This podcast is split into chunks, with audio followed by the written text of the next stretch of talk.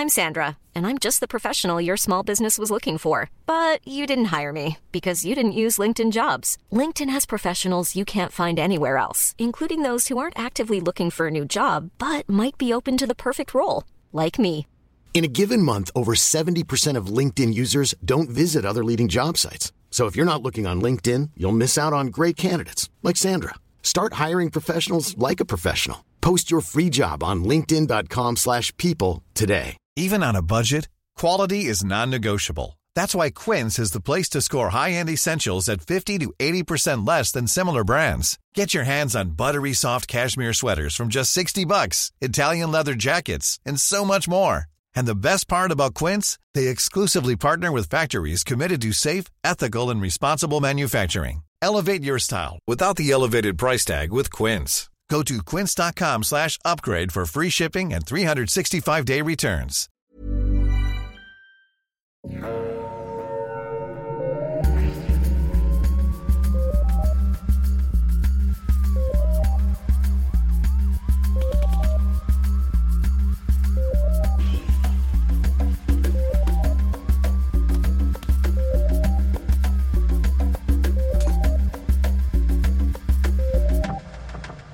Bonjour tout le monde et bienvenue à Un peu de crime dans ton café, le podcast où on jase de crime en prenant un café. Je suis votre animatrice Audrey et aujourd'hui avec moi, comme à notre douce habitude, je suis avec mon amie et ma co-animatrice Catherine. Catherine, comment ça va? Bonjour, ça va bien, mais j'ai un cas assez euh, triste à vous raconter aujourd'hui, alors je n'ai pas hâte. Alors, euh, prenez-vous un, une tasse de café, mettez-vous en dessous d'une couverte parce que je... En effet, aujourd'hui, euh, si vous vous rappelez de notre épisode sur euh, Rock Forêt, aujourd'hui, on va être pas mal dans le dans le même territoire de de personnes qui malheureusement étaient pas au bon endroit au bon moment. Euh, oui, oui. Mais c'est une histoire pas mal épouvantable. Oui. On, on va être là avec notre douceur et notre bonne humeur pour vous guider à travers les les méandres de ce cas tristement très connu. Oui. Mais avant Oui. de débuter, ah, vas-y Catherine. Non, je voulais juste dire que je pense pas qu'on va pouvoir faire beaucoup de blagues aujourd'hui. euh, une fois que je vais avoir annoncé le sujet, mais en fait, vous savez déjà c'est quoi le sujet? Vous écoutez l'épisode, puis ça s'appelle Le Nom. On peut juste le dire. On parle de l'accident ferroviaire de lac mégantic aujourd'hui, que moi j'aime bien appeler la catastrophe ferroviaire de lac mégantic, parce que c'est toute une catastrophe quand même. Oui. Je pense pas qu'on va pouvoir faire beaucoup de blagues, mais on va essayer de rendre ça quand même pas trop downer puis plate à mort, comme dirait François Pérusse. On va, on va rester positive. Naturellement, comme d'habitude, on fait pas des, on fait pas des blagues aux dépens de gens qui ont vécu des choses très difficiles. C'est vraiment une de nos intentions, un peu de crime dans ton café, de toujours rester euh, considerate des gens à qui c'est arrivé. Ben oui. Mais avant d'être triste, Catherine, Oui. qu'est-ce qu'on boit aujourd'hui? Aujourd'hui, j'ai un café d'après-midi à vous conseiller. Oh. Il s'agit d'un café qui vient de la mm, du torréfacteur, je veux dire la maison de torréfaction, The House of the Rising Sun. C'est le torréfacteur Dispatch Coffee à Montréal. Nous l'avons reçu par l'entremise de notre adoré Roaster Roaster Spack. Spack. Et nous pouvons aussi annoncer, je pense, on peut l'annoncer Audrey, que bon? désormais, nous sommes sponsorisés par le Roaster Spack Oui. qui a été très très euh, enthousiasmé à l'idée de d'être mentionné sur les ondes de notre podcast. Non, mais qui ont décidé de nous donner du café. Donc ce mois-ci, mon Dispatch Coffee m'est arrivé gratis dans ma boîte à mal. Et Yeah. yeah, Dispatch Coffee, c'est donc basé à Montréal et le café qu'on boit aujourd'hui s'appelle Jumarp. J-U-M-A-R-P. C'est un café qui vient du Pérou et c'est un café d'après-midi, comme j'ai dit, puisqu'il est très sucré, très acide. C'est donc pas un café pour se réveiller le matin parce que ça se peut que ça fasse un petit peu mal à l'estomac. Mais c'est un très bon café pour manger des petits biscuits, socialité et faire un petit mot croisé au soleil sur le balcon parce que dorénavant il fait beau. Aujourd'hui il fait comme 23. C'est pas mal écœurant. Et nous, on est enfermés pour vous raconter des histoires terribles. On vous aime à ce point-là, gars. On se sacrifie pour vous. Alors, je vous conseille le Jumarp de Dispatch Coffee qui est ce mois-ci mis de l'avant dans le Roasters Pack. Merci Roasters Pack aussi pour votre collaboration. Thank you, Roaster Spack, for being so nice to us. Yes, thank you so much. We love you. Alors, euh, maintenant, je suis prête. J'ai mon café. Euh, Si tu es prête, je suis prête à ce que tu mets du crime dedans. oui, je vais mettre beaucoup de catastrophes ferroviaires dans ton café aujourd'hui, Audrey. Ah, ça tombe bien, j'ai une grosse tasse. D'accord. Alors, d'abord mes sources, parce que je réalise que euh, j'oublie souvent de mentionner mes sources.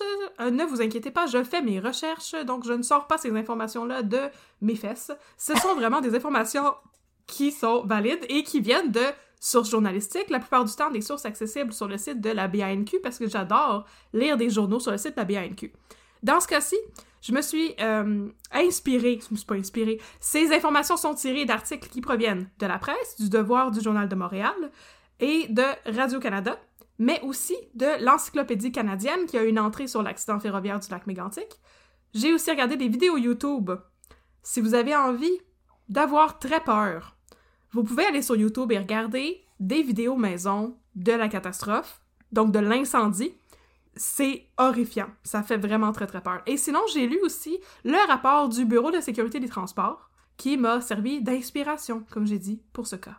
Donc, je pense qu'on connaît tous et toutes euh, la tragédie ferroviaire de lac mégantic, n'est-ce pas? N'est-ce pas que tu connais ça? Oui, ben comme euh, je t'en avais parlé, euh, j'avais pas beaucoup écouté à l'époque parce que je dois t'avouer que les incendies, c'est dans mon top 3 de, de phobies. Fait que j'avais un peu évité les articles, parce que pour vrai, c'est ma phobie de me réveiller au milieu de la nuit, puis tout est en feu. J'ai oh, j'ai tellement peur du feu, mais c'est correct. Oui. Je suis entre bonnes mains et je vais écouter l'histoire euh, sans problème et, et animer ça pour vous, chers auditeurs. Oui. Il s'agit, comme j'ai mentionné, de l'accident ferroviaire de lac Mégantic. L'accident ferroviaire de lac Mégantic est la quatrième catastrophe ferroviaire la plus importante de l'histoire du Canada en termes de morts causées. Oh. Donc c'était une maudite grosse catastrophe pour le dire comme ça. Ça commence le 5 juillet 2013. Le mécanicien de locomotive de la Montreal Main and Atlantic Railway, la MMNAR, Thomas Harding, et non pas Tom Hardy, mais on peut imaginer Tom Hardy si on veut. Oh, J'imagine toujours Tom Hardy. Ouais, je sais. Je voulais le mentionner. physiquement, il se ressemble pas du tout. Ça a aucun rapport. Je trouvais juste ça Ah. amusant.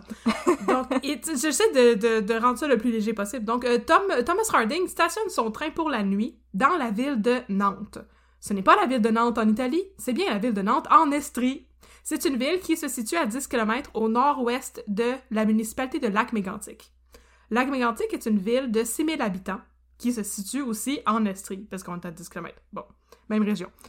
Thomas Harding est employé par l'entreprise de chemin de fer de la Montreal Main and Atlantic Railway. Le train conduit par Thomas Harding a 5 locomotives, suivies de 72 wagons citernes. En tout, il transporte 7,7 millions de litres de pétrole brut en provenance du Dakota du Nord aux États-Unis. Oh la God. destination du train est la ville de Saint John au Nouveau-Brunswick. Il était un petit bout encore, là. Ouais. La journée a été longue et Thomas Harding est content de s'arrêter pour la nuit. En effet, pendant la journée, il a eu de nombreux problèmes mécaniques avec sa locomotive de tête, dont un problème qui l'empêchait de maintenir sa vitesse de cap. Donc la locomotive ralentissait sans arrêt. Harding immobilise C'est sa le locomotive. contraire du film avec Keanu Reeves et Sandra Bullock. Oui!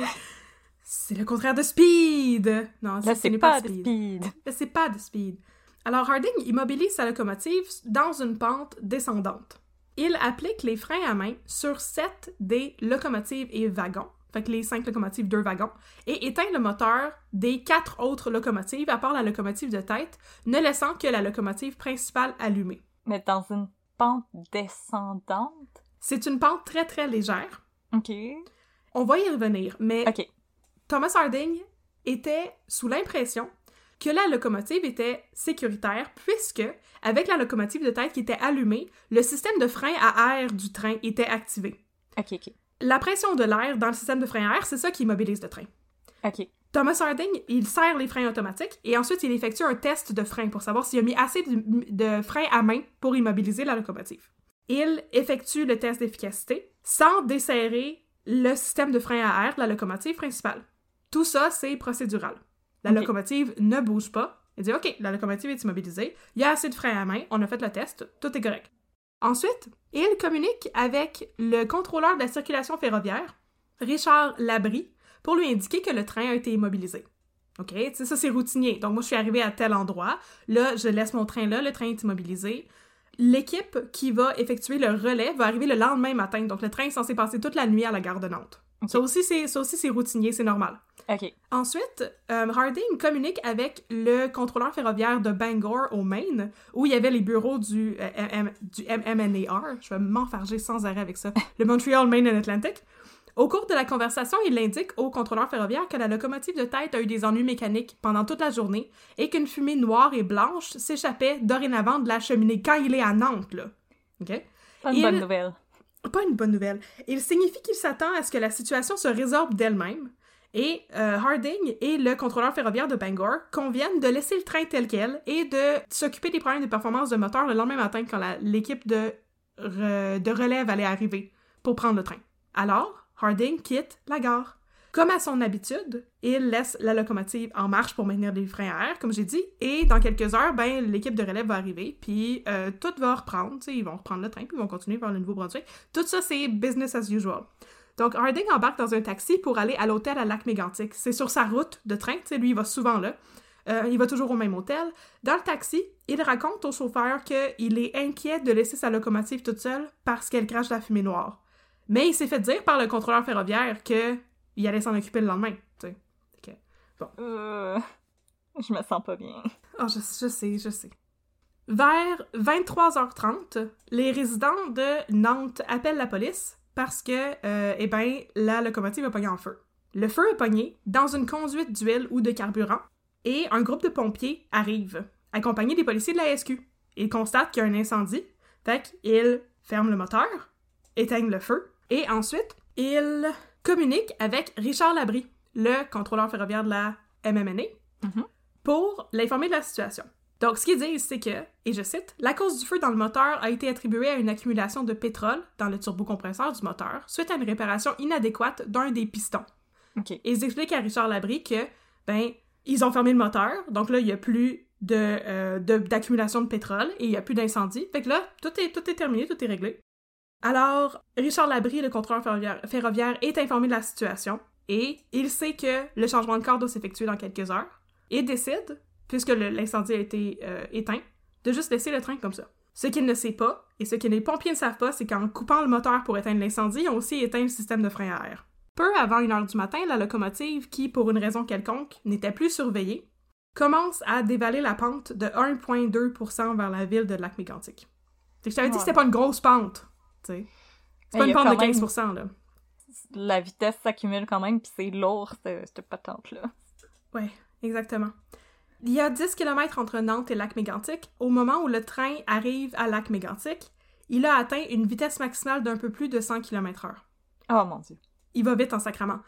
Les cinq locomotives finissent par comme se détacher du train et s'immobiliser, puis le reste du convoi continue sa course. Les citernes continuent leur course pendant 800 mètres et déraillent dans une courbe près de la rue Cartier, en plein dans le centre-ville du lac Mégantic. Quatre des wagons, contenant chacun 113 000 litres de pétrole brut, explosent au moment du déraillement. Oh my god. À 50 mètres à peine de la voie ferrée et du déraillement se trouve un petit resto-bar qui s'appelle le Musicafé. Le Musicafé, c'est une institution à Lac-Mégantic. C'est un bar de chansonniers qui est très couru, qui est très populaire. C'est un des... Pardon, c'est un des lieux phares de la ville. Le soir du 5 juillet 2013, il y a deux parties de fête au café. Et à 1h du matin, il y a encore plein de gens qui fêtent sur la terrasse et qui écoutent chanter deux chansonniers, Yvon Ricard et Guy Bolduc, qui faisaient un spectacle ce soir-là. Yvon Ricard, un des deux chansonniers, est en train de prendre un break et de fumer une cigarette sur la terrasse quand il voit passer le train. Quelques instants plus tard, il voit une grosse boule de feu derrière le musicafé. Le sol commence à trembler comme dans un tremblement de terre. Avec quatre ou cinq personnes, Yvon Ricard s'enfuit, longeant la voie ferrée. Il court jusqu'au lac en se disant que s'il y a un incendie, ils vont pouvoir s'échapper aux flammes en se plongeant dans le lac. Mais ensuite, il se dit qu'il doit rebrousser chemin pour aller prêter main forte aux gens dans le musicafé. Mais à ce moment-là, l'incendie est trop fort et il n'est pas capable de se rendre. Ça aurait servi à rien de toute manière. Le musicafé a été engouffré par les flammes, quasiment instantanément, là, à cause de la force de l'explosion.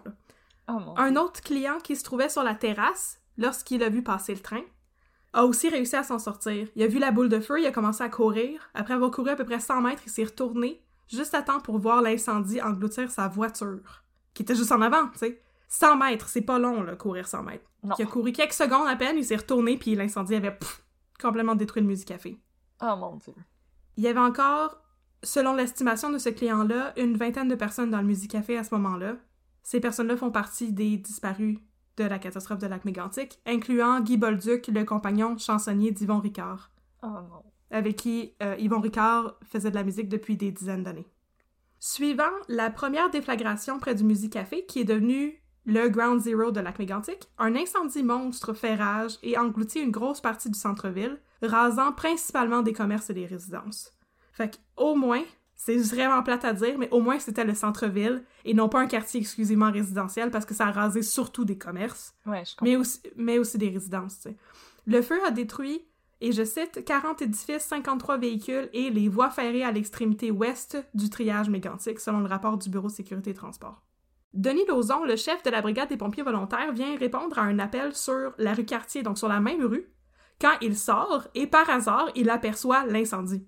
Que Ça n'a Oh, même pas il- encore il été pas déclaré. appelé pour ça? Il avait pas été appelé pour ça, il était appelé pour autre chose, puis par hasard, quand il sort, tout ça est en train d'arriver. Ce qu'il décide de faire, à première vue, c'est de retourner à la caserne pour évaluer la situation parce que il comprend pas ce qui se passe, bien sûr, tu sais. Il a l'impression qu'il s'agit soit d'un feu de forêt ou d'un écrasement d'avion. Fait qu'il se dit, Oh faut qu'on se regroupe pour savoir qu'est-ce que... Ben oui, parce que qu'est-ce que ça peut être d'autre? Une explosion grosse comme ça, c'est... Ben, ça donne une idée d'à quel point l'incendie était immense. Si on pense qu'il y a Ouais. un avion qui s'est écrasé au centre-ville. Oui. Alors, Lauzon ordonne à ses hommes de battre en retraite pour ne pas aggraver l'incendie, de peur que l'incendie devienne de plus en plus gros s'ils essaient de l'arroser. Parce que là, on va parler de principes de physique un petit peu de base, là. Des fois, les incendies sont trop chauds pour qu'on puisse les arroser avec de l'eau. Ouais. Puis il faut comme lancer du sable dessus pour les étouffer ou des choses comme ça. Fait qu'il décide de regrouper ses hommes à la caserne et euh, de battre en retraite en attendant, c'est d'attendre que ça se calme un peu avant de commencer à intervenir. Il appelle aussi des renforts. Les renforts viennent de Sherbrooke, de Saint-Georges-de-Beauce et aussi de huit municipalités du Maine. Parce que lac mégantic, on se rappelle, c'est très proche des lignes. Ouais, c'est vrai. Il y a environ 150 pompiers et 20 camions de pompiers qui s'appliquent à éteindre les flammes pendant cette nuit-là. Plusieurs autres personnes se portent aussi volontaires pour aider, dont le conducteur de train Thomas Harding, qui met une combinaison de pompiers pour aller détacher des, des wagons-citernes qui n'avaient pas encore explosé, pour que ensuite les policiers puissent les tirer puis les éloigner pour empêcher une plus grosse explosion. Je Une sais, c'est chance qu'ils n'ont pas hein. tout explosé.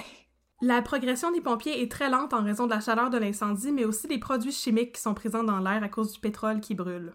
Ben oui. hein. L'incendie qui ravage le centre-ville de Mégantic, de lac Mégantic, pardon, est tellement gros qu'il est visible de l'espace.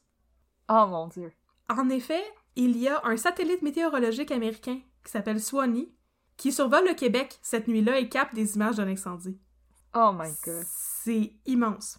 Il y a aussi, comme je vous l'ai dit, euh, beaucoup de vidéos amateurs qui ont été captées. Plusieurs d'entre eux peuvent encore être visionnés sur YouTube.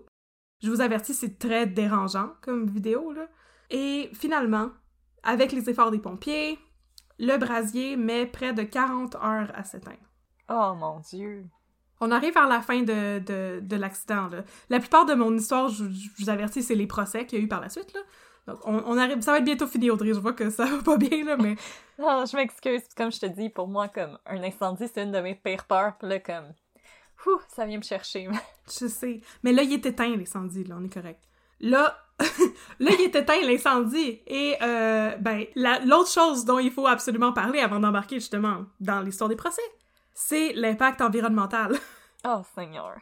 Il y a 6, 6 millions de litres de pétrole brut qui ont été déversés pendant le déraillement.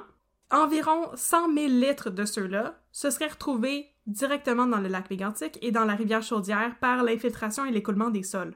Oh non.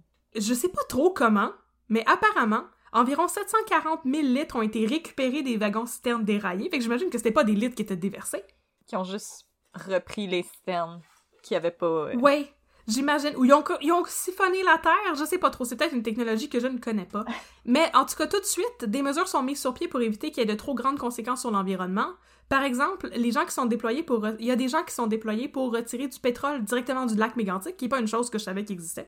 Et on dit aussi aux, lac- aux habitants de lac Mégantic de privilégier l'eau en bouteille, bien sûr, à partir de Oh. maintenant.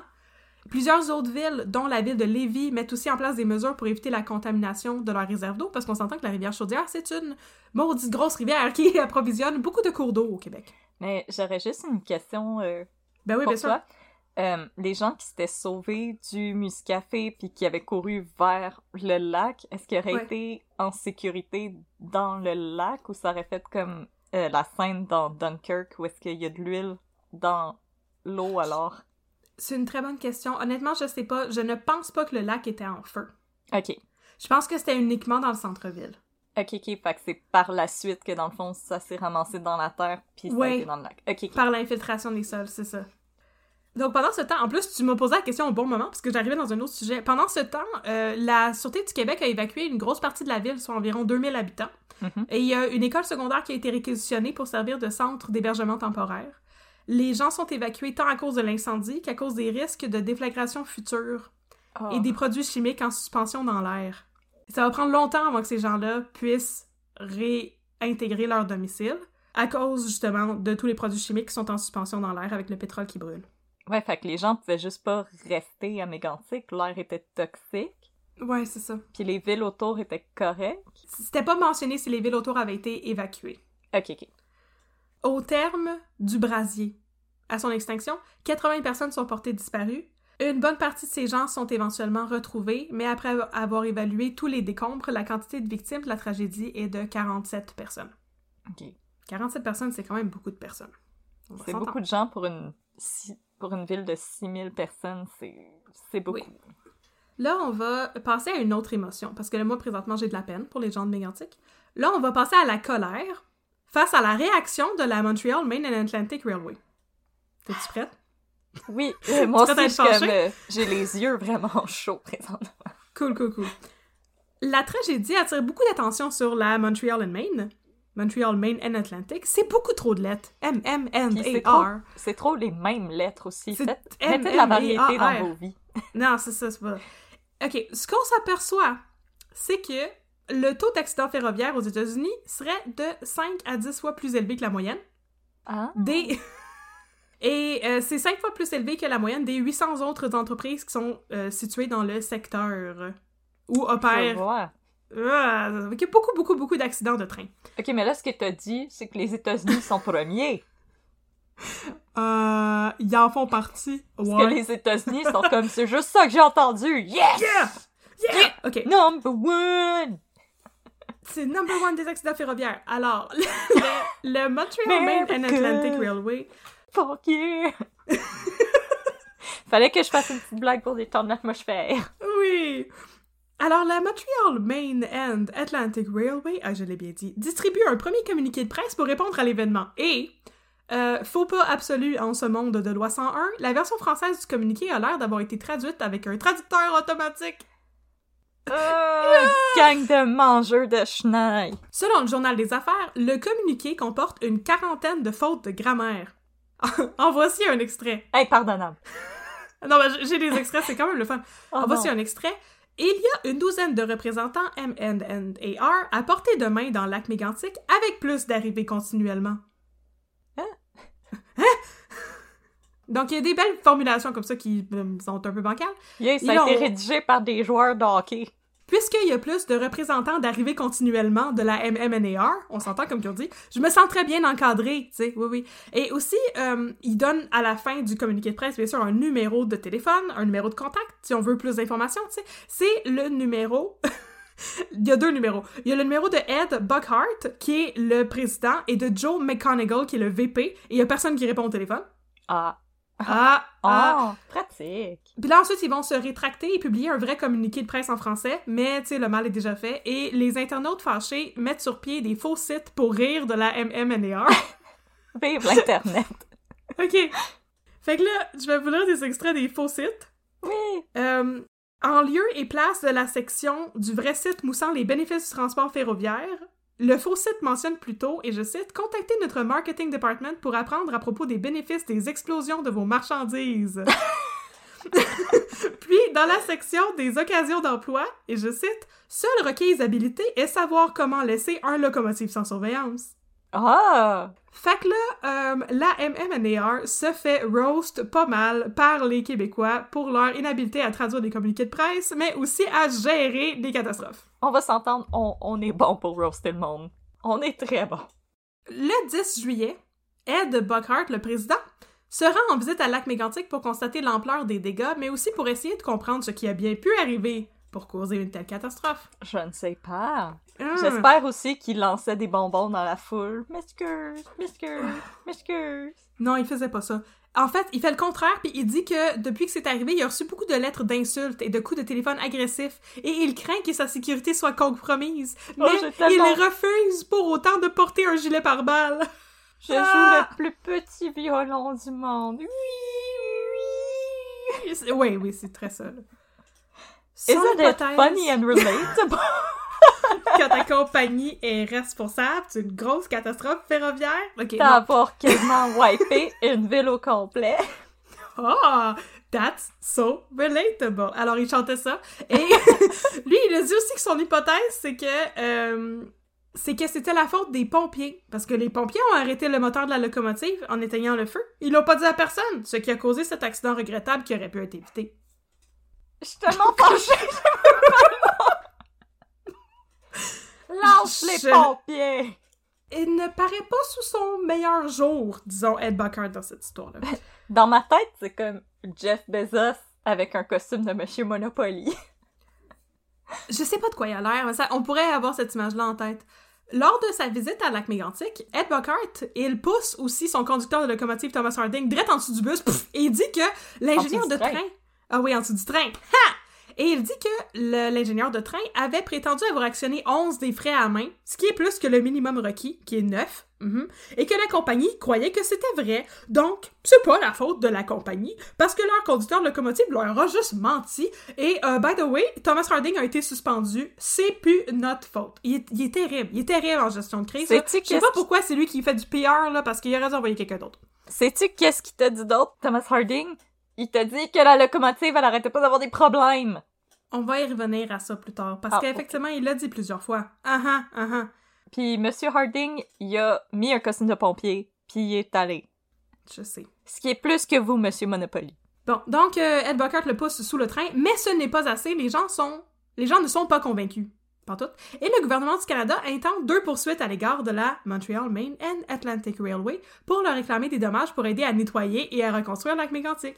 Et qu'est-ce que la Montreal and Main Atlantic Railway a fait, à ton avis?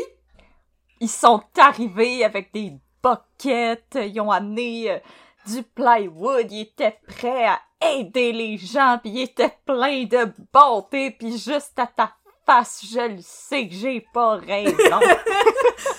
Euh, non, ils ont, à la place, ils ont déclaré faillite pour éviter d'avoir à euh, rembourser l'argent. Ils ont fait un Eric Asselin. Oui. Ah! Mais, apparemment, le gouvernement a réussi à récupérer une partie de son argent quand même. Tant mieux. Oui, très très tant mieux. Je vais vous lire un extrait qui vient de... Bon, j'ai mis un guillemet de début de citation, mais pas de guillemet de fin de citation, ça va bien. ok.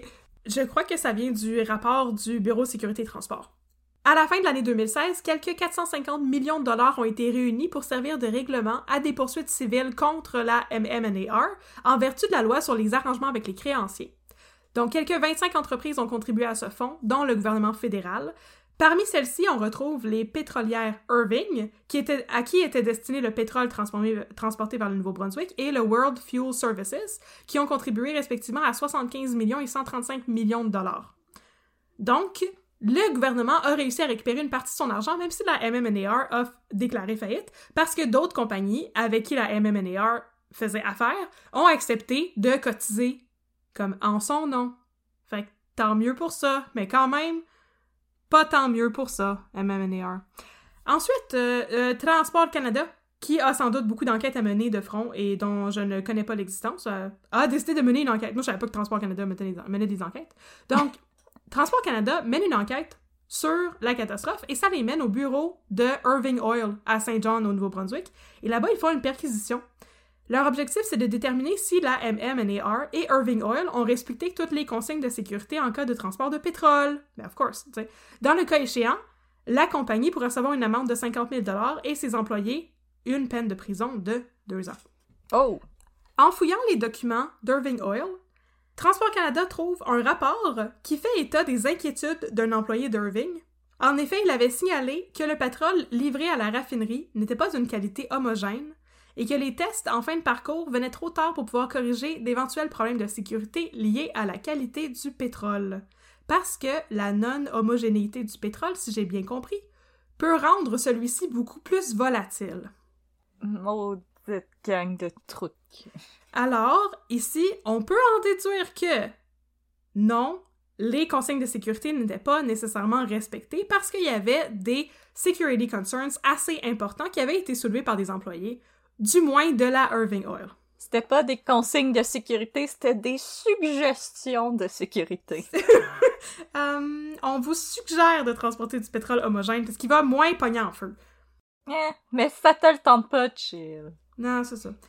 Tout de suite, de nombreuses enquêtes sont entamées pour savoir ce qui s'est passé et surtout qui est le responsable. Parce que là, on commence à comprendre que justement, il y a peut-être eu de la négligence au niveau des euh, consignes de sécurité. Suggestion de sécurité. Le. Oh, pardon, je me suis trompée tantôt. Le vice-président de la MMA, Ed Buckard, donc Ed Buckard, c'est le vice-président, ce n'est pas le président, il, bien sûr, nie toute responsabilité. Je suis même pas là! Je suis même pas là, je sais pas. Il, il répète encore que son ingénieur Thomas Harding avait mis les freins comme il faut et que tout était legit. Et là, si on était dans un documentaire, il y aurait de la voix off qui dirait Mais tout n'était pas legit. Non, absolument pas. Alors, une enquête est lancée par le Bureau de sécurité transport et le BST passe en revue toute l'affaire et dresse un rapport vraiment très très exhaustif et intéressant qui est disponible à lire sur Internet si ça vous intéresse. Voici certains faits qu'ils découvrent dans leur euh, enquête. D'abord, des faits concernant les wagons. Les wagons qui faisaient partie du convoi sont de type DOT-111. C'est un type de wagon-citerne qui est utilisé, mais d'après ce que j'en ai compris, c'est pas utilisé fréquemment parce qu'il y a un haut risque de bris mécanique. Bien que la circulation de ces wagons-citernes, elle est encore permise par les réglementations américaines et canadiennes, dont les réglementations de Transport Canada, leur sûreté a été mise en doute plusieurs fois, dont dans un rapport fait par le National Transportation Safety Board des États-Unis en 1991, ça fait 20 ans, qui a décrit ce modèle comme étant inadéquat pour résister au choc d'un déraillement. Donc, c'est pas le genre de wagon à utiliser dans le cas du transport de substances volatiles. Parce que si ça résiste au choc, ça peut percer. Fait que si Fait tu transportes de l'eau, c'est moins grave, tu peux le mettre là-dedans, tu sais. C'est la loi de Murphy. Ce qui devait arriver est arrivé. Ça peut Voilà. aller mal, ça va aller mal. Ainsi, depuis 2011, le gouvernement canadien exige que les compagnies ferroviaires choisissent des modèles avec des parois plus épaisses pour éviter les explosions justement en cas de déraillement. Cela dit, ce n'est pas le modèle de wagon-citerne qui était utilisé sur ce train-là. Voici d'autres faits établis par le rapport qui nous servent ici de conclusion par rapport au rapport du BST. Là, je vais un peu résumer ce qu'on sait déjà, mais aussi peut-être vous donner plus de euh, détails techniques. D'abord, le train a été garé sans surveillance sur la voie principale dans une pente descendante. L'immobilisation du train dépendait de la locomotive de tête, qui n'était pas en bon état de fonctionnement, parce que c'est la locomotive qui gérait le système de frein à air. Mhm. Les sept freins à main qui ont été appliqués, ce n'était pas suffisant pour retenir le train sans l'effort de freinage additionnel fourni par le système de frein à air. Malgré les indices des importants ennuis mécaniques de la locomotive de tête, le mécanicien de locomotive, Thomas Harding, et le contrôleur ferroviaire euh, du Maine ont convenu qu'aucune mesure immédiate ne s'imposait et la locomotive a été laissée en marche pour maintenir la pression d'air dans le train et a aussi été laissée sans surveillance. Il n'y a aucune règle ni règlement régissant l'exploitation des trains par un seul employé. Donc ça, c'est une question que je me posais moi en lisant le rapport. Est-ce que c'est normal d'avoir une seule personne qui est responsable de tout un train au complet? Mhm. Apparemment, c'est accepté et fréquemment utilisé comme pratique OK, donc une personne pour un immense train. pour un immense train. Il n'y a aucune règle qui empêche ça, ni aucune exi- exigence selon laquelle Transport Canada approuve et surveille les projets des compagnies ferroviaires à cet égard. Mais il se pourrait que, malgré cette absence de réglementation-là, il y ait des compagnies qui décident d'avoir seulement un seul chef de locomotive et une seule personne pour opérer tout un train au complet. Parce qu'il n'y a pas assez de... C'est pas assez surveillé. C'est une pratique qui est comme répandue, mais qui n'est pas nécessairement adéquate. OK, OK. On, a, on sait aussi que les wagons citernes n'étaient pas conformes en termes de sécurité parce qu'ils transportaient des euh, liquides inflammables et que le pétrole, comme l'a indiqué les rapports de la Irving Oil, le pétrole qui était transporté n'avait pas été classé correctement. Ah. Donc, il était affecté au, au groupe 3, qui est le groupe le moins dangereux pour le pétrole, alors qu'en fait, il correspondait au groupe 2, ce qui nous signale sûrement des problèmes au niveau de son homogénéité. Il n'a pas été possible de tirer de conclusion quant à savoir si l'exploitation des trains par un seul employé a contribué à l'immobilisation incorrecte du train ou à la décision de laisser la locomotive en marche à Nantes malgré sa condition anormale. Donc ça, ça vient du rapport du BST. Donc, il y avait juste une seule personne qui était responsable de ce train-là. Est-ce que c'est la faute de cette pratique-là? On ne sait pas. On peut pas. On peut pas établir si ça dépend de ça. Mais ce n'est pas tout. le Bureau de sécurité transport, c'est un rapport vraiment donnant, sérieusement, là. Il se conclut aussi que la formation offerte et la surveillance exercée par la compagnie. Hey, it's Danny Pellegrino from Everything Iconic. Ready to upgrade your style game without blowing your budget? Check out Quince. They've got all the good stuff shirts and polos, activewear, and fine leather goods, all at 50 to 80% less than other high end brands. And the best part? They're all about safe, ethical, and responsible manufacturing. Get that luxury vibe without the luxury price tag.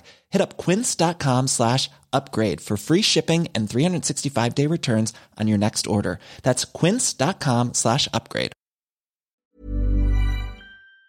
la MMNAR ne sont pas efficaces pour s'assurer que les membres de l'équipe comprennent et respectent les règles relatives à l'immobilisation de leur train. OK.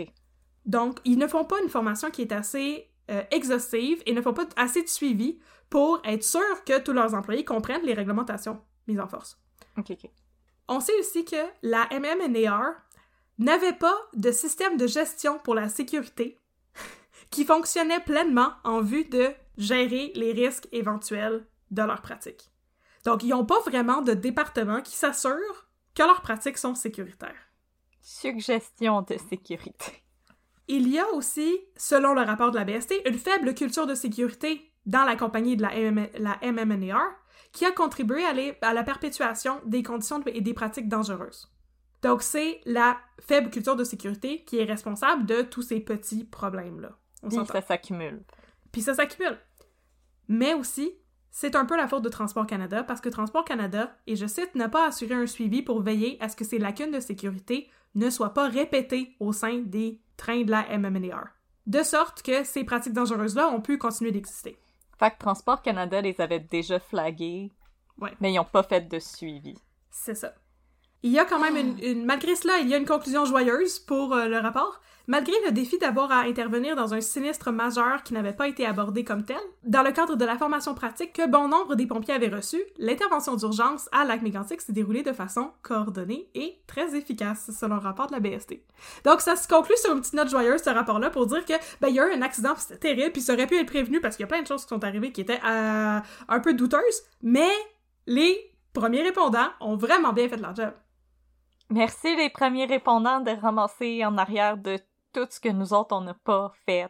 C'est un petit peu ironique. Puis en plus, il y a des gens qui ont donné leur vie en oui. maîtrisant cet incendie-là. Oui. Ah, c'est dégueulasse. C'est. Je veux dire, un immense merci aux pompiers puis aux premiers répondants. Mais, je veux dire, il y a un paquet de personnes qui auraient pu faire leur job pour les aider.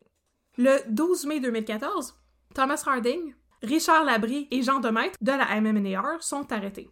Thomas Harding est le conducteur de locomotive. Jean Demaître était directeur des opérations au Canada pour la MMNAR et Richard Labrie, lui, était, il était le contrôleur ferroviaire qui était responsable de la circulation des trains entre Farnham et Lac-Mégantic. C'est son tronçon à lui. Les trois sont amenés à Lac-Mégantic où ils sont formellement accusés de négligence criminelle ayant causé la mort. Ils plaident non coupables et en 2016, Thomas Harding invoque l'arrêt Jordan dans le but de faire arrêter les procédures judiciaires.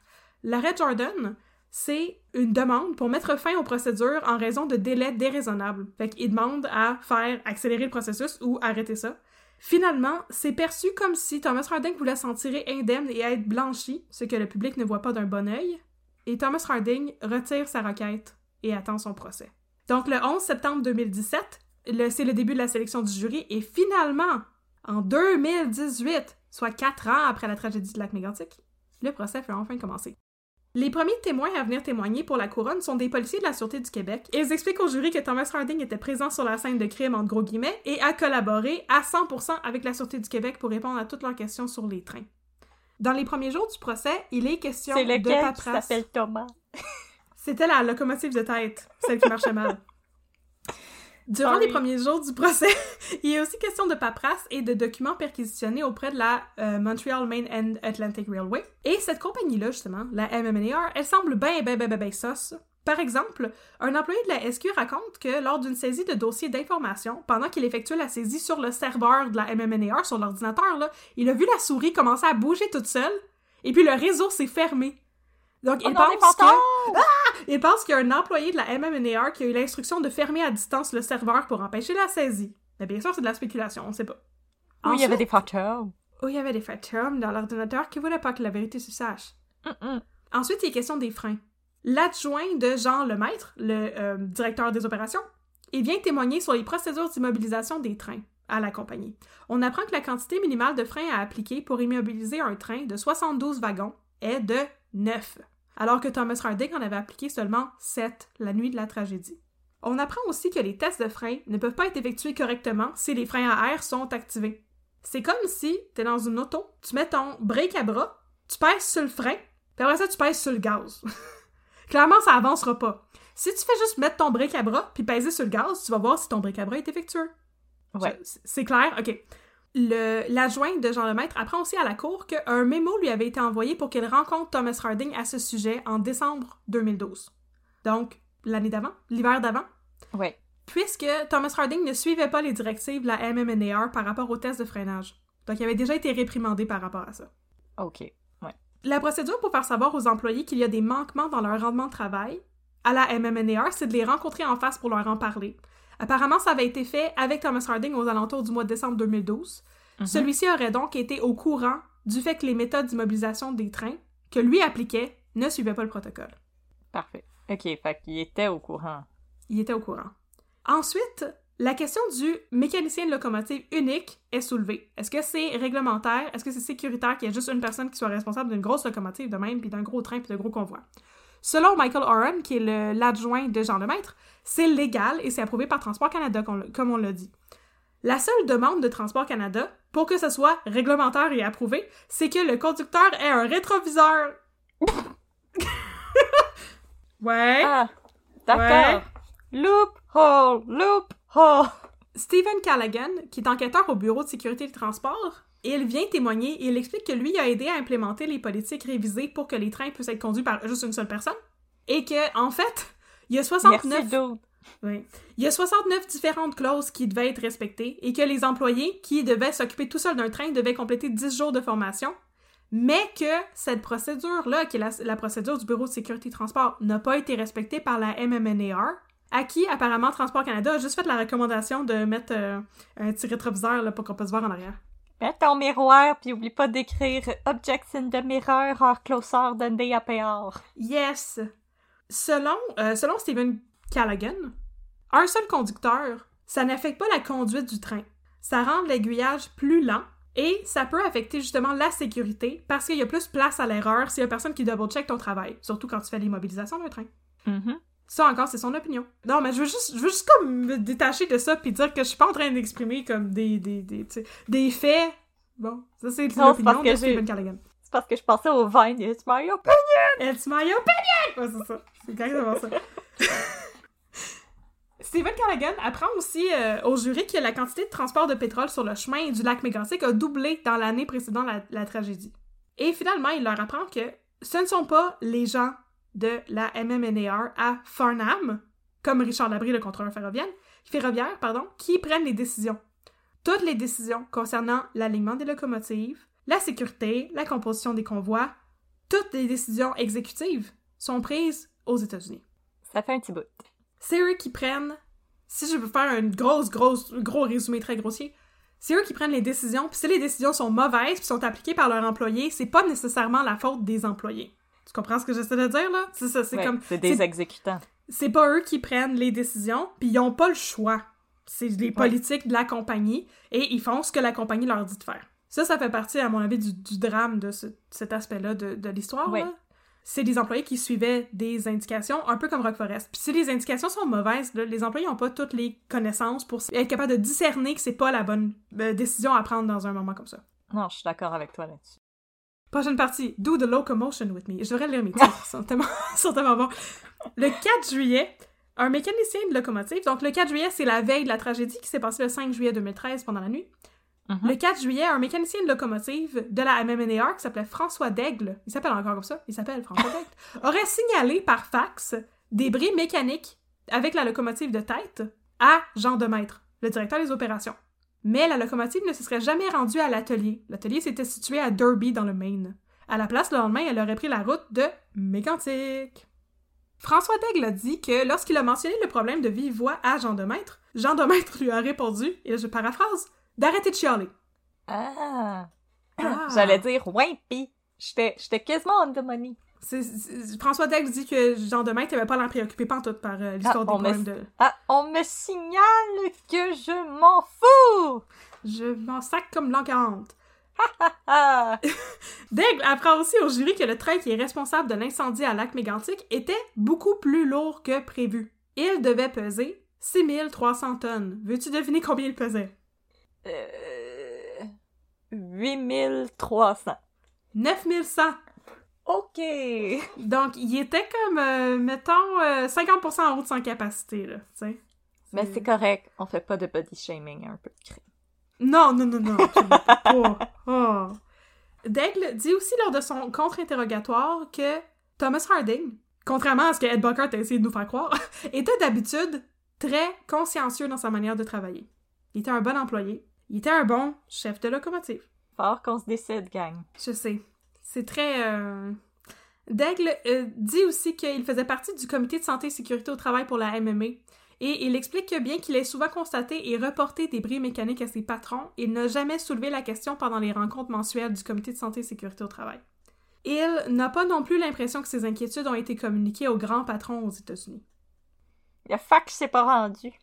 On apprend aussi que il arrive que certains employés de la MMNAR aient une mauvaise réputation au sein de la compagnie parce qu'ils sont plus attentifs aux détails et plus méticuleux, qu'ils font trop attention, et que ça, ça leur apporte comme des, des représailles de la part de leurs collègues de travail.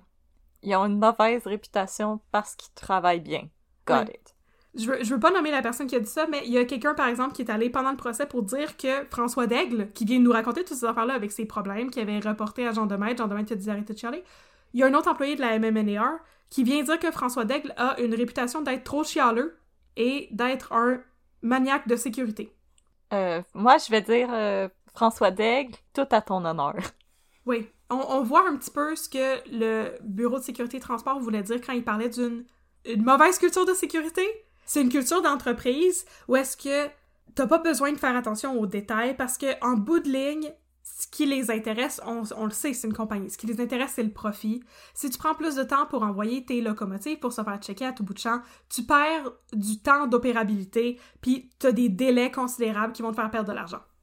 C'est une des comme des des pas des conclusions, mais c'est une des hypothèses mettons qui sont mises de l'avant pendant euh, le procès. Mhm. Que la MMNDR essayait de couper les, les couper les coins sur des questions de sécurité que eux jugeaient minimes. Fait encore là, il y a personne qui avait des mauvaises intentions. Ils voulaient juste sauver de l'argent. En tout cas, c'est dans des zones de gris, pas mal, pas mal grises, mettons. Ouais, ok. Section suivante, inspecteur gadget. Là, le 14e témoin appelé lors du procès est Alain Richer, un inspecteur à Transport Canada. Il dit avoir été bien intéressé à inspecter le convoi qui a pris la route vers Lac-Mégantic le 5 juillet parce que c'était une sorte de convoi qui était relativement nouvelle et qui avait souvent des défectuosités. Sauf que, ben, il l'a inspecté et il n'a pas remarqué de défectuosité. En fait, il a noté une nette amélioration de l'équipement et a formulé des recommandations quant aux défectuosités très mineures qui avaient été observées sur les wagons.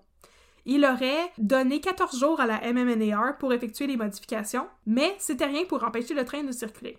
Donc, il est venu pour témoigner que lui, en tant qu'inspecteur de Transport Canada, il a inspecté le train et le train était en état de marche. Ok. Il était fonctionnel, mais cela dit, il dit aussi que la MMNAR a une politique plutôt laxiste en termes de sécurité. Et il coupe souvent les coins ronds, comme j'ai dit, pour sauver du temps et des coûts, se contentant de la note de passage. C'est bon, la note de passage. Mais, Mais- tu peux faire mieux. Quand il y a des vies en jeu, tu peux faire mieux. Surtout, oui. Oui. C'est pas juste ton examen de maths, là. Non, c'est ça. Pendant le procès, plusieurs bandes audio sont jouées pour le jury. C'est des conversations téléphoniques Ok. qu'il y a eu entre différents membres de la, euh, différents employés de la MMNAR, dont Thomas Harding et Richard Labrie. Il y a une conversation entre eux qui est jouée, et dans cette conversation-là, ben, on c'est juste après l'incendie qu'il y a eu à Nantes, et Labrie informe Harding que le train a pogné en feu. Harding demande s'il doit retourner à Nantes pour allumer une autre locomotive. Labrie lui dit que l'équipe de relève le fera plus tard, de ne pas s'en préoccuper. Labrie semblait avoir l'impression que la, la situation était sous contrôle. Labrie est ensuite informé du fait que le moteur de la locomotive a été éteint par la SQ, mais il n'a pas rappelé Thomas Harding pour que celui-ci revienne pour allumer un autre moteur. Peut-être qu'il n'avait pas compris les implications de ça. Bénéfice du doute. Selon euh, un contrôleur, un autre contrôleur qui s'appelle Steve Jacques, les réglementations sur la sécurisation des trains à la MMNAR ont été changées cinq jours après la tragédie. Too little too late. Avant ça, le contrôleur ferroviaire, comme Steve Jacques ou euh, Richard Labrie, n'avait pas la responsabilité de poser des questions sur la sécurisation du train. Bref, Richard Labrie a avisé Harding que le moteur était éteint, lui a dit qu'il n'y avait pas besoin de venir en rallumer un autre. Harding n'a pas nécessairement pensé à poser la question ou à soulever des questions par rapport au système de freinage à air, sans doute parce qu'il était convaincu qu'il y avait assez de freins à main qui avaient été appliqués. On le sait pas, on, on, suppose encore.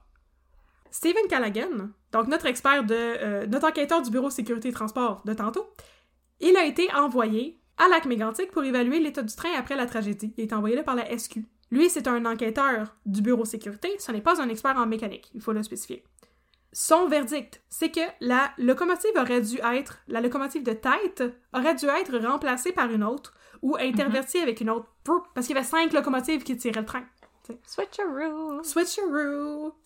Quatre des cinq locomotives, cela dit, n'étaient pas conformes aux réglementations en vigueur. Fait qu'il n'y avait pas juste la locomotive de tête qui avait des petits problèmes, là. Et elle dit aussi que, selon son estimation, ce n'est pas de neuf freins à main que la locomotive aurait eu besoin, mais bien de 14. Oh my god. Avec 14 freins à main et sans le système à air, ça aurait été suffisant pour empêcher la catastrophe. Puis là, il y en avait 7. Il y en avait 7, mais il dit que se fier aux freins à air serait une pratique qui est très répandue, mais pas sécuritaire. Ouais.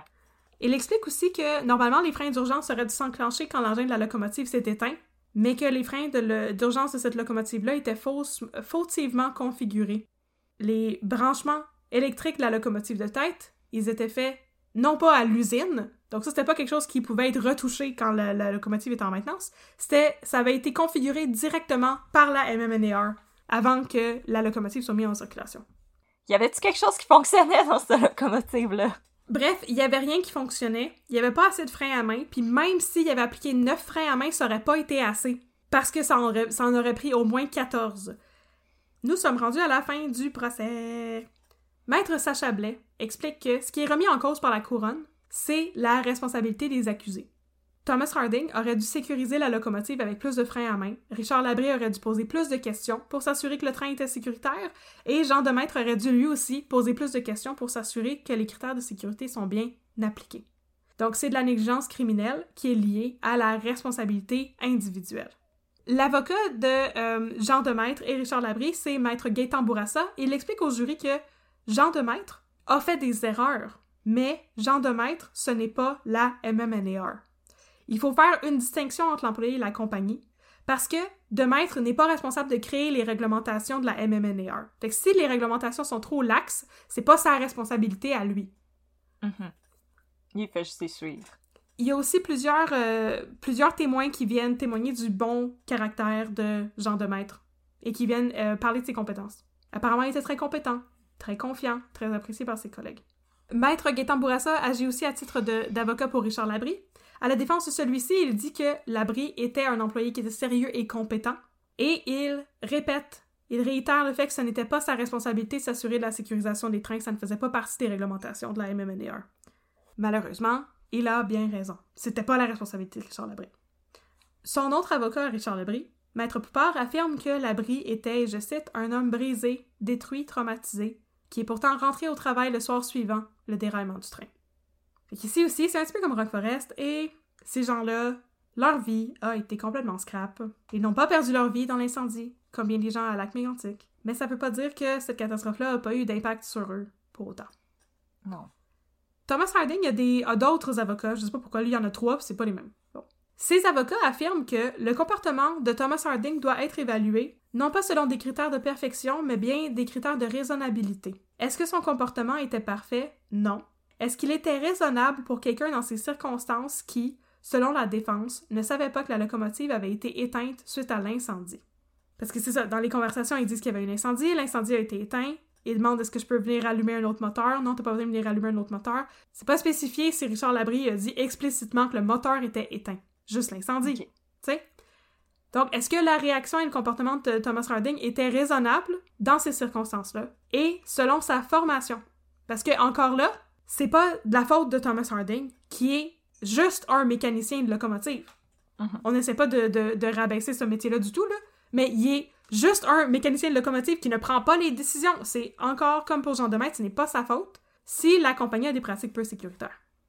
Selon son avocat, les employés de la MMNAR n'ont pas les outils pour évaluer les risques ou les possibilités qu'il y ait un risque. Effectivement, leur job, c'est conduire un train. Leur job, c'est pas évaluer c'est quoi les chances que mes freins flanchent. Il y a d'autres gens dont la job, c'est de faire ça. Mais c'est pas les gens qui sont le procès aujourd'hui.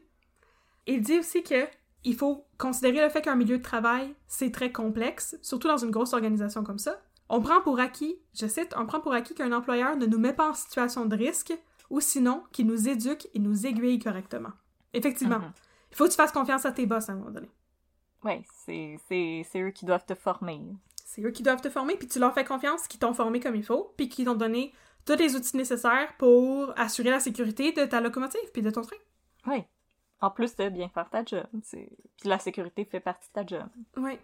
À l'issue du procès, le juge Gaétan Dumas instruit les jurés. Il décrit le fait que la preuve est très mince et soulève des lacunes dans l'argumentaire de la couronne. Par exemple, la couronne n'a jamais démontré ou expliqué ce qui avait causé le feu dans la locomotive. Cela dit, lorsque les avocats de Richard Labrie et Jean Demaître font une requête de non-lieu, celle-ci est rejetée par Dumas. Donc, on s'en rappelle, une requête de non-lieu, on avait parlé de ça dans le cas de Roqueforest, justement. C'était le patron des deux policiers qui avait fait une requête de non-lieu. C'est une requête où on suggère qu'il n'y a pas assez de preuves pour trouver coupable un accusé, donc on devrait immédiatement arrêter le procès. Mais la requête de non-lieu, elle est rejetée par le juge. Et il décide de s'en remettre au juré. Le juge Dumas, par exemple, avant d'envoyer les jurés en délibération, il rejette deux éléments de preuve de la considération des jurés, que je comprends pas trop pourquoi, parce que c'est... Il y en a un des deux qui me semble très important. Le premier qui rejette, c'est le rapport de Bureau Sécurité Transport, et le deuxième, c'est une lettre de suspension de Thomas Harding. Le rapport, j'en ai déjà parlé, c'est très très important et ça conclut qu'il y a une politique très très laxe au niveau de la sécurité à la MMNAR, puis peut-être la négligence, tu sais. La lettre de suspension de Thomas Harding, ça je comprends. Elle date de 10 ans auparavant, et Thomas Harding avait été suspendu pour ne pas avoir appliqué suffisamment de freins à main. Le juge décide d'écarter cette preuve-là pour éviter, et je cite, un procès dans un procès. Parce qu'on s'entend Ok, que c'est pas pour ça qu'il est en procès présentement. Oui. C'était juste pour, j'imagine, démontrer que Thomas Harding avait déjà été réprimandé pour la manière dont il immobilisait les trains auparavant. Mais là, ça fait 10 ans.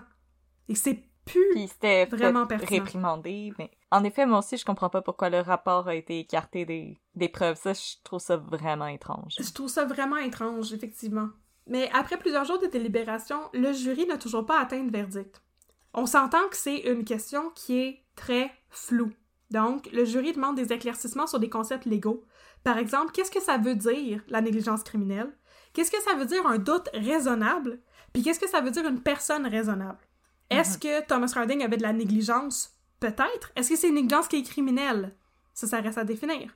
Est-ce qu'il y a un doute raisonnable sur la culpabilité de ces gens-là? Et est-ce que la... est-ce que chaque personne, chaque individu a agi de manière raisonnable? Donc, est-ce qu'ils ont agi délibérément en sachant qu'ils faisaient pas la bonne chose? C'est dur à évaluer. Ouais. Après plusieurs jours de délibération, malgré les éclaircissements, il y a une impasse, le jury est en gridlock. Donc, ils sont pas capables de s'entendre sur un verdict. Le juge les instruit de la possibilité de diviser le cas en plusieurs cas. OK. Fait qu'au lieu de toutes les trouver coupables ou innocents, on peut choisir un à la fois. Après 12 jours de délibération, les jurys rendent leur verdict. Est-ce que tu connais le verdict? Non, je connais pas le verdict. Veux-tu deviner? J'ai pas l'impression que tout le monde va être acquitté. Peut-être coupable pour Thomas Harding. Tout le monde est acquitté. Tout le monde est acquitté? Pour citer euh, Geneviève Proux et Charles Baudouin pour Radio-Canada, Pour déclarer un accusé coupable, le jury devait conclure qu'il avait omis de faire quelque chose qu'il était de son devoir d'accomplir, et ce faisant qu'il avait montré une insouciance déréglée ou téméraire à l'égard de la vie ou de la sécurité d'autrui, et que ce comportement avait causé la mort. Apparemment, ce n'est pas le cas pour les trois accusés de la MMNAR. Dans le fond, ils ont pas, ils ont pas agi délibérément d'une façon inconsidérée. Oui, De leur côté, c'était un accident, puis ils ont été mal instruits. Oui. Chaque personne n'a pas failli à son devoir en tant qu'employé de la MMNAR, donc ils ont tous agi selon des paramètres raisonnables, des personnes raisonnables, au sein de leur fonction dans la compagnie. Il y a personne qui a eu une insouciance qui était déréglée ou téméraire, donc il y a personne qui a délibérément déc- décidé, ok, on va mettre juste, mettons, deux freins à main, puis on va voir ce qui arrive. C'était pas ça du tout. Donc pour cette raison-là, on ne peut pas déterminer que c'est leur comportement à eux qui est la cause de la mort des 47 victimes. Surtout parce que c'est pas eux qui ont pris les décisions. Je comprends, ils, ils étaient pas en haut de la chain of commands, ils étaient Non. En bas. Le problème avec ça, c'est que puisqu'ils ont été acquittés, le procès qui était planifié contre la compagnie MMNAR est annulé. Oh non.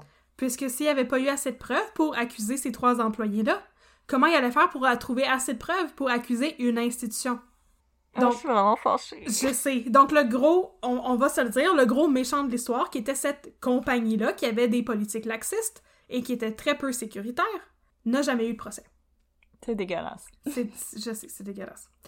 T'attendais-tu à ce que ça finisse bien, là? Parce que... non! Euh, je m'excuse d'avoir été naïve et optimiste. Je sais, moi aussi, je ne me rappelais pas de l'issue du procès, puis j'ai été très triste en apprenant ça. Fait qu'ils ont pitché leur employé en avant d'un train, puis après, ils ont réussi à s'en sortir grâce à cet employé-là qui a subi son procès. Oui. Fuck Ah, yark. Mais ils ont, fait, yark, ils ont fait yark. faillite aussi, ce qui les a empêchés d'avoir à payer les euh, 450 millions qui étaient réclamés par euh, Transport Canada, par euh, le gouvernement du Canada. Oui, euh, puis euh, allez surtout pas regarder en dessous de mon jacuzzi. Il y a vraiment pas d'argent en dessous de mon jacuzzi. Je sais même pas quoi tu parles. Non, c'est ça. Ont, c'est sûr qu'ils sont allés au Eric Asselin School of euh, Money Laundering. Eric Asselin School euh, veut éviter les conséquences de tes actions. Mais là, j'ai des, j'ai des choses positives pour terminer. Yeah! D'abord, recours collectif. Yes! Il y a un recours collectif qui a été tenté contre la MMNAR, sa compagnie mère qui s'appelle Railworld aussi. La requête, elle, était, elle a été amendée par la, par la suite pour inclure aussi Irving Oil et World Fuel Services, Marathon Oil Corporation, la Slawson Exploration Company Inc., whatever that is, et le Canadian Pacific, la compagnie de train.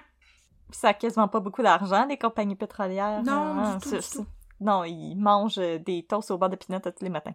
Il y a une entente qui a été conclue et il y a une restitution de 200 millions de dollars qui doit être versée par ces compagnies aux familles des victimes ainsi qu'à d'autres parties impliquées dans les recours collectifs, dont, mettons, la municipalité de Lac-Mégantic, euh, peut-être euh, Environnement Canada pour Ouais. le désastre envi- environnemental. Et finalement, ben, il était censé avoir 200 millions de dollars qui sont versés. Il y a 450 millions qui ont été donnés par les différentes Oh. compagnies.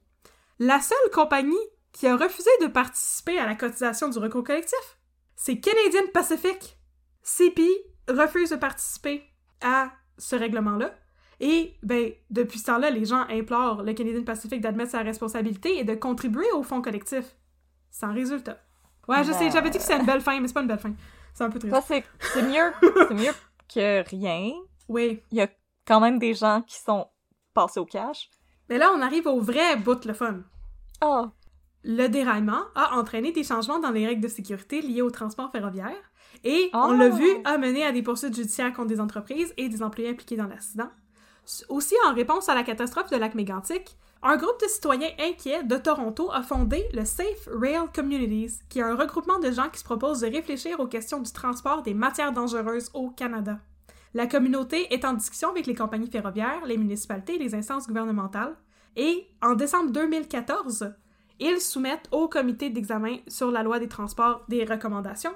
Ils déposent aussi en janvier 2015 une pétition environnementale à laquelle les ministères de la Santé, de l'Environnement et des Transports ont répondu. Donc, on espère que on va apprendre de ça et changer les réglementations. Il faut. Il faut. Et là, ma petite conclusion qui est encore plus joyeuse. Si vous voulez faire des dons Mais c'est encore possible.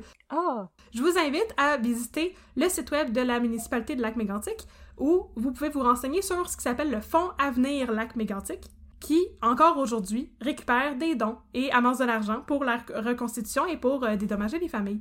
Si vous voulez vous impliquer autrement, la Croix-Rouge avait aussi, à l'époque, un programme d'intervention à Lac-Mégantic. Et je ne sais pas s'ils récupèrent encore des dons par rapport à Lac-Mégantic, mais vous pouvez aller sur leur site web et voir leur rapport par rapport à ce qui a été fait pour euh, reconstruire Lac-Mégantic. J'ai pensé qu'on pouvait mettre les liens dans notre description d'épisode. Ah, ben oui, Exceptionnellement. ouais, super. Et c'est sur ce que se termine l'histoire de la catastrophe ferroviaire de Lac-Mégantic. Ah! Ben, c'était très triste, Oui. mais au moins, ben, c'est beaucoup grâce à l'action citoyenne, finalement, que ça l'a bien fini, parce que les Oui. gens euh, ont aidé, puis euh, tant mieux, puis je on vous invite à euh, venir en aide aux gens de, de Mégantic si vous le pouvez. On, on comprend que malheureusement, avec les temps de pandémie, c'est peut-être des fois un petit peu plus difficile, mais on, on fait ce qu'on peut, puis on espère aussi... on salue les gens de Mégantic, s'il y a des gens de Mégantic qui nous écoutent, on, on espère qu'on a bien... on a bien expliqué ça, on l'a fait avec beaucoup d'amour et de respect.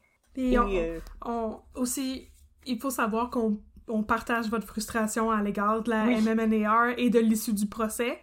De, de blanchir ces trois accusés-là, c'est pas une question de ce que c'est la bonne ou la mauvaise chose à faire. C'est comme Rock Forest. S'il y avait eu un verdict, ça aurait peut-être changé, un verdict de culpabilité, ça aurait peut-être changé ou incité les compagnies ferroviaires à revoir leur politique en matière de sécurité. Puis ça, ça aurait été une forme de justice, à mon avis. oui, puis après, on aurait pu poursuivre la, La compagnie, la compagnie ferroviaire parce que selon Oui. moi, toute la culpabilité, elle était là. Oui.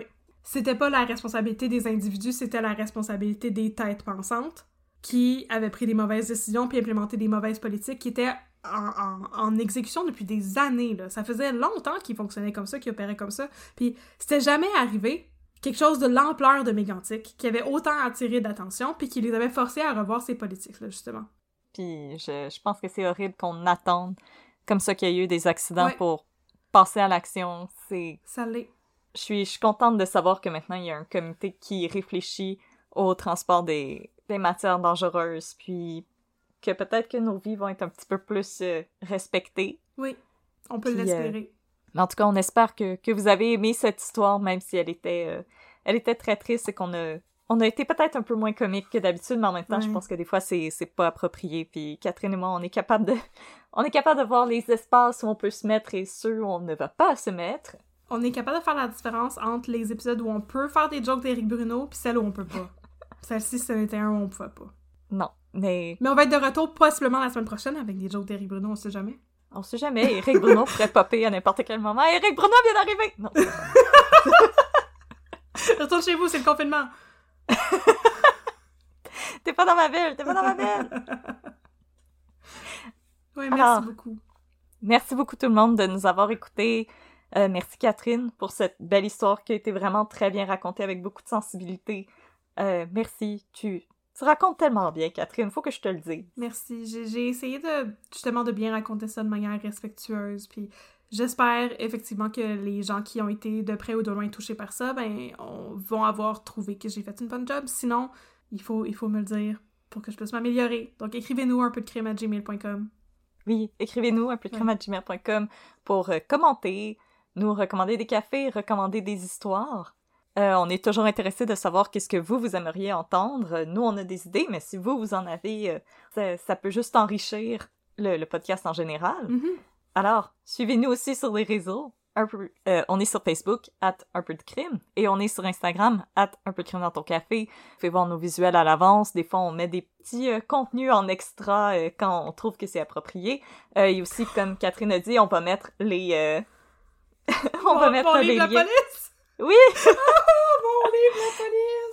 Oui. donc euh, les livres de la police. Et aussi, on va mettre euh, les, les liens si Oui. vous aimeriez venir en aide aux gens de, de Mégantic. Oui. Et sinon, nous, en attendant, on vous dit à la semaine prochaine où on va remettre un petit peu de crime dans votre café. Mhm. Alors, à la semaine prochaine, tout le monde. Bye! Bye!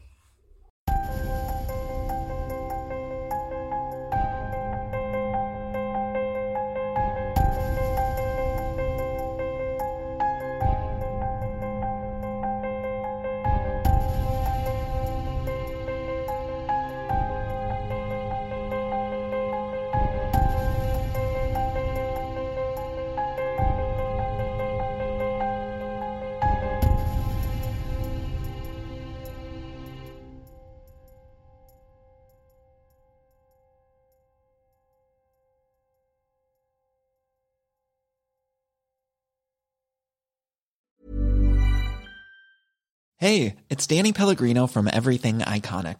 Ready to upgrade your style game without blowing your budget? Check out Quince. They've got all the good stuff shirts and polos, activewear, and fine leather goods, all at 50 to 80% less than other high end brands. And the best part?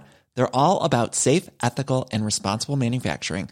Get that luxury vibe without the luxury price tag. Hit up quince.com slash upgrade for free shipping and 365 day returns on your next order. That's quince.com slash upgrade.